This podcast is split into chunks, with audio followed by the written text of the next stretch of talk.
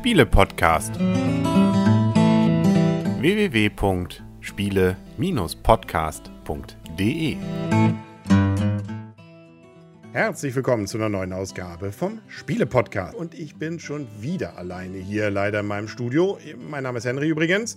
Der Rest, ja, ich arbeite dran oder wir arbeiten dran, dass wir uns demnächst mal wieder treffen. Das Schöne ist, das Spiel, über das ich hier rede, das kann man sogar alleine spielen. Habe ich noch nicht gemacht, sondern wir haben es zu zweit ausprobiert. Aber nichtsdestotrotz, es ginge und das liegt auch daran, weil es nämlich ein kooperatives Spiel ist. Das geht in der Regel eigentlich immer alleine auch. Das ist nämlich Nebel über Carcassonne. Carcassonne ist jetzt sicherlich den meisten, die das hier hören, durchaus ein Begriff. Eins der bekanntesten Spiele eigentlich so der letzten 23 Jahre. 2000 ist es nämlich damals erschienen von Klaus-Jürgen Wrede. Das Urspiel ist dann ja auch Spiel des Jahres geworden und, und, und. Und es gibt so viele Ableger davon. Erweiterungen, aber auch eigene Versionen von der Safari bis zum Katapult. Also da hat man dann ja auch versucht, neue Sachen mit Around the World auszuprobieren. Die Regeln dann immer ein bisschen angepasst. Die Grundidee ist das, und das hat sich auch hier übrigens nicht geändert, dass man Plättchen hat. Man nimmt ein Plättchen, legt das an die anderen Plättchen an und äh, macht damit Punkte, aber eben nicht nur durch die Plättchen, sondern weil man auch noch Miepel, also Figürchen hat, die man draufsetzt. Und wenn die an der richtigen Stelle sitzen und man irgendwas fertig macht, zum Beispiel eine Stadt fertig baut mit den Plättchen, weil da die entsprechenden Teile dann auch drauf sind von diesen Städten oder auch Wege beendet werden, dann gibt es dafür die Punkte. Ich gehe fast, wie gesagt, davon aus, dass es eigentlich jeder kennt. Deswegen will ich da jetzt gar nicht zu lange drauf eingehen, sondern darauf, was Nebel über Carcassonne anders macht und weshalb es sich tatsächlich selbst für Carcassonne-Liebhaber, die schon alles gesehen zu glauben haben, vielleicht lohnt. Zumindest haben wir damit schon relativ viel Spaß gehabt, weil es durchaus fordernd ist. Wir können nämlich über verschiedene Level uns durch das Spiel hangeln. Sechs Level sind es. Wenn man will, kann man das Spielmaterial dann übrigens aber auch als normale Erweiterung äh, zu den normalen Carcassonne-Spielen nutzen. Das haben wir noch nicht ausprobiert, aber wir sind immerhin jetzt bei Level 4 und haben durchaus auch schon Rückschläge einstecken müssen. Was ist jetzt das Besondere? Kooperativ, das erwähnte ich schon.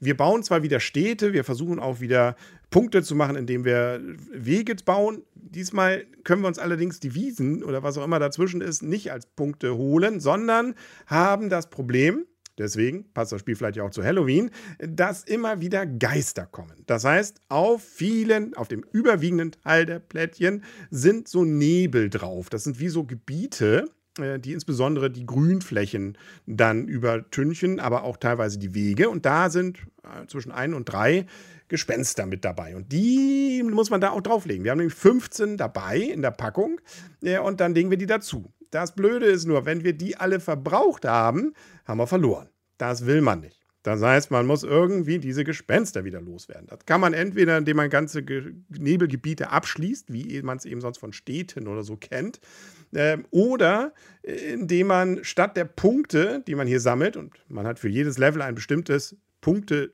ähm, Ziel, das man erreichen will. Also wenn man darauf verzichtet, dann kann man sich auch ein paar Gespenster da wieder runterholen.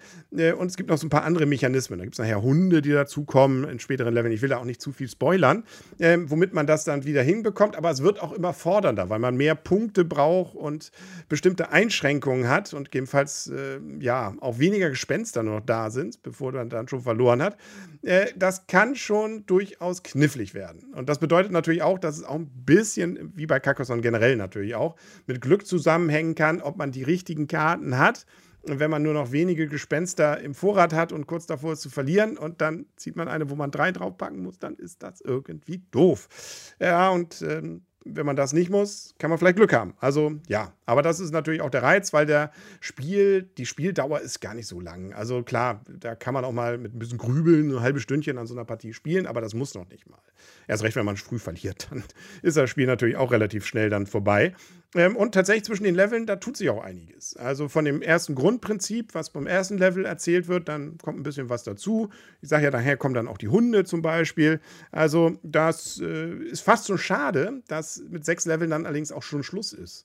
Also da hätte ich mir gerne noch ein paar mehr Level, vielleicht noch mehr ähm, äh, Varianten dann gewünscht die das Ganze dann vielleicht nochmal noch weiter herausfordernder machen. Aber auch schon mit den sechs Leveln kann man relativ lange, glaube ich, Spaß haben und es muss ja dann auch nicht aufhören. Also allerdings ist es natürlich immer der Reiz, wenn man es einmal geschafft hat, finde ich, dann, äh, dann geht es auch ein bisschen zurück. Andererseits ist es auch ein cooles Gefühl, wenn man es nach drei, vier Versuchen vielleicht mal was hinbekommen hat, dass das Ganze dann auch geht. Es ist von den Regeln wirklich gar nicht so aufwendig. Also das ist wie bei Carcassonne auch. Im Prinzip kommen jetzt mit diesen Gespenstern ein, eine gefühlte größere Regel dazu, mit ein paar Varianten. Aber es ist äh, eigentlich wirklich etwas, was man, glaube ich, auch neuen Spielgruppen innerhalb weniger Minuten erklären kann. Erst recht, wenn die Carcassonne schon mal gespielt haben. Ja, also, was machen wir draus und äh, wie sagen wir es jetzt? Ähm, schönes Spiel. Also wirklich. Hat mich persönlich so ein bisschen auch überrascht, weil ich auch so, ja, in Teilen eigentlich Carcassonne auch müde war. Ich fand zwar auch diese Around the World-Teile teilweise wirklich ganz spaßig, aber das war es dann auch. Und hier spielen wir jetzt schon mehrere Abende dran, um dann auch zu versuchen, natürlich weiterzukommen. Und das Kooperative ist einfach auch mal was Neues äh, in der Carcassonne-Welt, nicht in der sonstigen Welt. Und irgendwie passt es ja dann auch mit dem Thema ganz gut jetzt zu äh, Halloween. Also deswegen, das äh, kann ja dafür vielleicht dann auch eine ganz nette Idee sein. Preislich liegt es übrigens, ja, UVP ist, glaube ich, so fast 40 Euro, 38 Euro. Das finde ich relativ happig. Aber das sagt man heutzutage ja zu fast allem. Also das ist ja auch bei den Fischstäbchen nicht anders. Aber gut, das ist ein anderes Thema. Äh, zumindest vom Spielspaß hat sich es bei uns aber gelohnt und im Angebot habe ich gesehen, gibt es das manchmal auch schon so für etwas über 30. Mal sehen, wo sich es nachher einpendelt. Klaus-Jürgen Wrede ist auch hier wieder für verantwortlich. Ein bis fünf Spieler. Es wird hier gesagt, ab acht. Ja, kann, glaube ich, ganz gut möglich sein. Wir haben es mit unserem Sohn jetzt noch nie ausprobiert. Hans im Glück ist der Verlag, der dann dahinter steht. Und ja, das äh, war es dann auch für heute mit dem Spiele-Podcast. Wir sehen uns vielleicht auch mal wieder, aber hören werden wir uns sicherlich auch sehr bald wieder. Dann wünsche ich schöne Halloween-Zeit. Es Gibt ja einige Spiele, die mit dem Thema Grusel auch was am Hut haben. Da sollte man eigentlich durchaus fündig werden. Und sonst nimmt man eben das hier. Sind es aber süße Gespenster. Also wirklich gruseln tut man sich nicht, aber es passt zumindest vom Thema grundsätzlich. Bis bald dann und tschüss.